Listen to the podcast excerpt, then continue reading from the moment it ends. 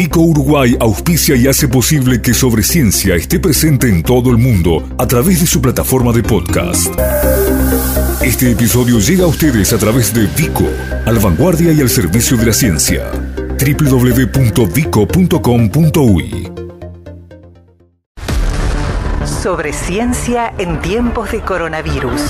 Información científica segura y veraz sobre la epidemia de la enfermedad COVID-19. La tarea de los científicos, organismos y centros de investigación uruguayos y los datos actualizados sobre el combate al virus SARS-CoV-2 sobre ciencia y las radios públicas de Uruguay, difundiendo la ciencia y el conocimiento en la emergencia. Le damos las muy buenas noches al director del Laboratorio de Virología Molecular del Centro Universitario del Litoral Norte, doctor Ronda y Colina. ¿Cómo le va? Bienvenido a Codo a Codo. Buenas noches, un gusto. Muchas gracias por la invitación. El gusto es nuestro, que bueno, en esta noche tan desapacible, no sé cómo estará por allá, ¿usted está en el interior en este momento? Sí, estamos en Salto, es una noche lluviosa, ventosa, este, como pasar la ola tú. ni más ni menos. A pesar de que el virus lo tiene transitando el país de lado a lado, Colina, ¿no? Desde Sí, sí. Salto, Tacuarembó, Rocha ahora, supervisando la apertura de laboratorios de centros de testeo de coronavirus, del COVID-19, mejor dicho.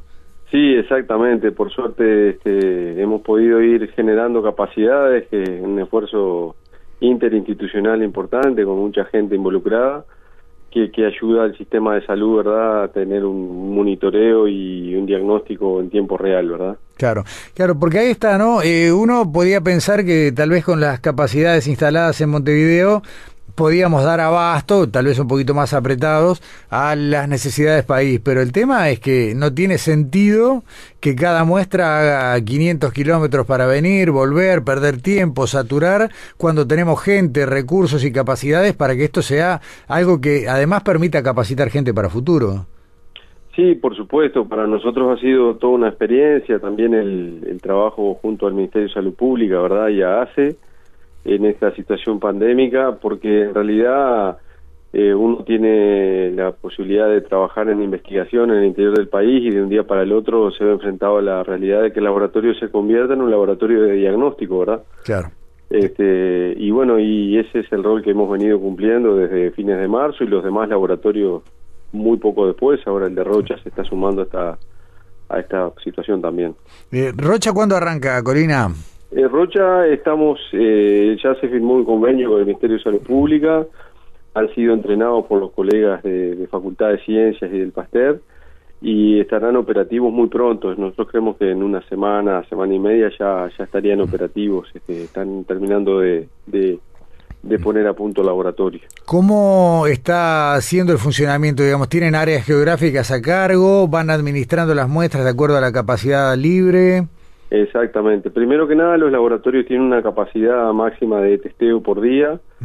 En el caso de Salto es de 50, en el caso de Tacuarembó eh, está entre 15 y 20, hasta 25 muestras.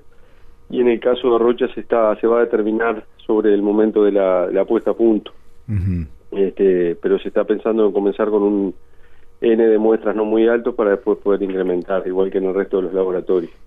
Eso sí tiene un área de influencia, de influencia geográfica, claramente acá es el litoral, después el de Tacuarembó es toda la parte del noreste, y Rocha la parte de frontera, obviamente, con Brasil, igual que el de Tacuarembó.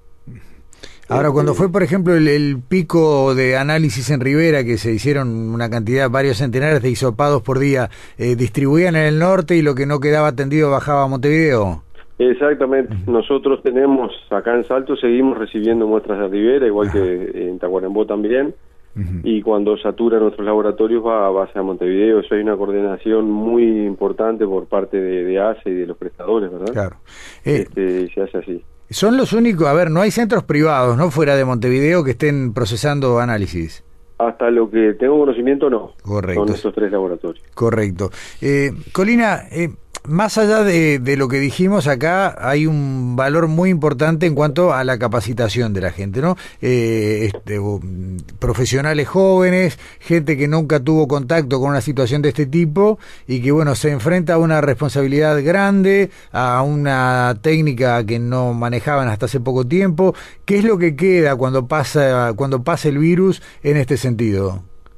Y yo creo que quedan muchas cosas y, entiendo que el balance ya a esta altura del partido es ampliamente positivo. Primero que nada, esto viene de, la instalación de recursos humanos y, edilicios por distintas instituciones, no solo en la Universidad de la República, también lo ha hecho INIA, lo ha hecho el Ministerio de Ganadería. En el interior del país, en particular, el laboratorio de Tacuarembó es un laboratorio que, que está enclavado en el DILAVE, el Ministerio de Ganadería, con recursos humanos de la UDELAR y de INIA. Este, el de Salto es totalmente duelar y el de Rocha es totalmente duelar. Pero ¿qué quiero decir con esto? Que el balance es positivo porque en realidad eh, la experiencia de trabajar bajo la presión del diagnóstico en una situación de pandemia son condiciones que se dan muy pocas veces en la vida de un, de un investigador, ¿verdad? Claro. Entonces, este, esto no, nos deja como resultado una enorme experiencia de trabajo este, y de entrenamiento con eh, con el reloj siempre en la mano, ¿verdad? Como decimos nosotros, este, tratando de, de ser conscientes de que el diagnóstico hoy en día es una de las formas de mitigar la expansión del virus porque una vez de, detectado un caso, la persona se, se pone en cuarentena inmediatamente, ¿verdad? Seguro, sí, sí, sí, y, de hecho todo el protocolo que se dispara a partir de esto. Eh, Colina, en lo personal, eh, si bien estamos hablando de otro tipo de virus, de otra familia, usted hizo tanto su maestría como su doctorado a partir de estudios de, de variabilidad genética, y justamente el último hito de hace muy pocos días tiene que ver con una nueva secuenciación de genoma del SARS-CoV-2, en este caso de la cepa que circulaba en Rivera, y si no entiendo mal, ya están trabajando con las cepas de 33. Sí, exactamente. También ahí quiero destacar que generamos un consorcio eh, entre la Universidad de la República, en particular la Facultad de Ciencias, este, eh, el laboratorio de, genómica del IPSE, de Clemente Estable, y también se unió a esto un colega uruguayo que está en el Instituto Osvaldo Cruz, este, nuestro laboratorio de diagnóstico y de investigación acá en el interior, y también el Instituto Pasteur. Entonces, este, hemos generado un consorcio utilizando las el expertise de la gente y, la tecnología que hay en el país. Y de esa manera pudimos hacer la secuenciación de los genomas de, del brote que hubo en Rivera y ahora estamos haciendo el de 33. De hecho, ya tenemos los resultados sobre la mesa. Este, sobre la secuenciación se están analizando los datos en este momento. Bien, Eso nos permite a nosotros establecer distintos tipos de, de informaciones que son muy útiles para a nivel epidemiológico y para la toma de decisiones, obviamente, ¿verdad?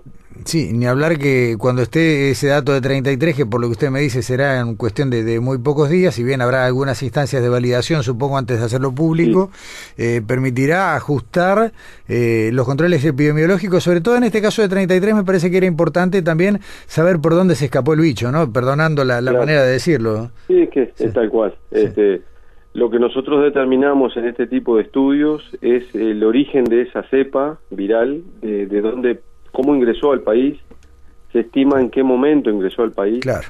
Y lo otro que se estudia a nivel genómico es, por ejemplo, entender si nuestros sistemas diagnósticos son precisos en detectar este tipo de patógenos, este, porque el, el, el bicho, como usted bien le dice, va mutando en el tiempo. Claro y a medida que va cambiando en el tiempo nos puede generar algunos problemas a la hora de hacer el diagnóstico a nivel molecular, porque esos cambios pueden generar que, entre otras cosas, los test diagnósticos dejen de funcionar con la eficiencia que funciona normalmente. Eso es por un lado.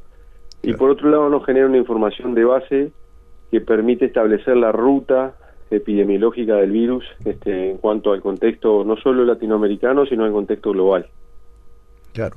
Eh, además, eso, eso le iba a preguntar justo, eh, todo esto alimenta una base de datos mundial que es la que, bueno, por un lado nos da herramientas a nosotros para, para colocar la cepa que se detecte en un lugar del mapa y a su vez genera esa base de datos que permite dibujar el recorrido de la epidemia a escala planetaria.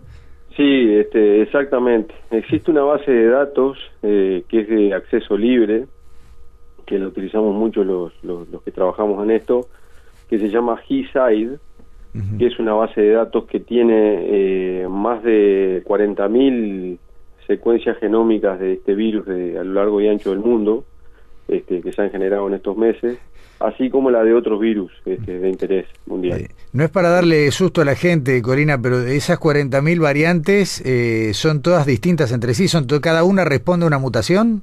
No todas, hay algunas que son muy parecidas entre sí, por ejemplo, para explicarle a la gente, este virus tiene, eh, imagínense que es un libro con, con, con un número de páginas determinados, vibraciones y demás, ¿no? Imagínense que este, que este es un virus que tiene 50 páginas de largo, por decirlo de alguna manera, que tiene 30.000 letras. ¿sí? El virus va mutando y va cambiando esas letras a lo largo del tiempo. Este, y por ejemplo, el virus que salió de Wuhan eh, en diciembre, fines de noviembre, diciembre, tiene acumulado hoy en día más de 11 mutaciones este, respecto al que está llegando acá a Uruguay. O sea, el, virus que se originó este, era de una manera y el que está llegando a Uruguay tiene 11 cambios acumulados en el tiempo. Lo que permite, entre otras cosas, eh, eh, hacerle la hoja de ruta, ¿no? Decir, bueno, si vino con tal cambio estuvo en tal país, tal cambio se detectó en tal otro lugar, en tal momento. Exactamente. Es como que, el eh, imagínense que nosotros a esto le llamamos que el virus tiene como un reloj molecular, ¿verdad? Claro. Se ocurre, ocurre una tasa de cambio una tasa de mutación viral a lo largo del tiempo que se van acumulando a lo largo del tiempo. Entonces eso permite el mapeo y permite también generar información de base, por ejemplo, para estudios que se hacen en algunos otros países del mundo respecto a cómo se comporta el virus, si se vuelve más agresivo menos agresivo, si se transmite mejor o peor todo ese tipo de información se está recabando constantemente por la comunidad científica, ¿verdad? Claro. No hemos encontrado bibliografía al respecto de eh, si alguna de estas mutaciones ha generado cambios en la acción del virus. Eh, no sé si hay o si todavía es muy pronto para, para algún tipo de determinación. Hay algún trabajo hecho, pero más bien a nivel experimental, este, con una mutación en particular que parecería que podría indicar una mayor tasa de transmisión entre las personas, mayor capacidad de, transmisión. Pero que eso no está ligado a la severidad, ¿me explico? Claro, sí, sí. Este, no quiere decir que, que se transmita mejor, que, que, se vuelva más severo para nada. Este, eso se ha hecho y de hecho hay un trabajo que demuestra eso. Está bien. Eh, Colina, se nos ha volado el tiempo y la verdad que, nos quedan unas cuantas cosas para conversar, pero eh, la seguimos. A ver, para bien o para mal, este tema está, nos va a seguir acompañando, creo que unos cuantos meses, no hay ningún epidemiólogo que nos diga lo contrario, así que seguramente lo volvamos a molestar un poquito más adelante. Y sobre todo para hablar de, bueno, eh, ¿cuándo calculan que publicarán los datos de 33? Y los datos de 33, nosotros lo que estamos haciendo, este, en parte de lo que me toca a mi persona, es como coordinador de este consorcio, generamos un informe técnico que va al profesor Radi del GACH este, y luego ese informe es elevado al ministro de Salud Pública y al, y al propio gobierno nacional. Aparte de eso, también estamos trabajando para publicar los datos en revistas arbitradas internacionales con los distintos grupos de investigación. Excelente. O sea que una vez que se complete por lo menos ese recorrido formal, se abrirán estos datos al público. Exactamente, como ya pasó con el de Rivera. está bien, bárbaro. Muy bien, por lo pronto con ese dato de Rivera confirmamos cuatro entradas y bueno, y habrá que esperar la de 33 a ver, que es casi seguro que es una quinta, ¿no? Exactamente, se van a ir sumando. Está bien, y eso es probable que sea una constante a lo largo del tiempo dada la situación que tiene Brasil, ¿verdad? Sí, sí, sí, y el control interno que tenemos también. El control interno que tenemos. Es, más fácil que venga de afuera que que lo desparramemos adentro, sobre todo si la gente se mantiene con cuidado. Uruguay tiene una situación muy controlada, la gente realmente ha demostrado un comportamiento muy bueno, no no hay que bajar los brazos, ¿verdad? Como ahora que dice eso lo voy a despedir recordando lo que pasó en Paysandú ahora, donde una señora que eh, residía en Miami eh, viajó por ah, motivos personales, eh, cumplió con todos los protocolos que tenía que cumplir y como había viajado al final con el virus, bueno, no contagió a nadie porque hizo todo lo que tiene que hacer una persona consciente, ¿no? Cuarentena, aislamiento, sintió los síntomas, eh, consultó y bueno, eh, lamentablemente ella estaba infectada con, con el SARS-CoV-2, pero no contagió a nadie. Claro, y sí, el uso del tapabocas, la higiene personal, ¿verdad? Todo, todo lo que lo que nos dicen todo el tiempo, en particular, seguir las instrucciones que nos da el Ministerio de Salud Pública, ¿verdad?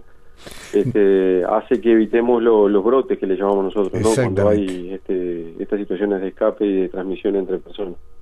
Rodney Colina, muchísimas gracias, eh, director del Laboratorio de Virología Molecular allí en la Regional Litoral Norte de Laudelar. Hasta pronto. Hasta pronto, muchísimas gracias a las órdenes. Para acceder nuevamente a los contenidos de este espacio, www.sobreciencia.ui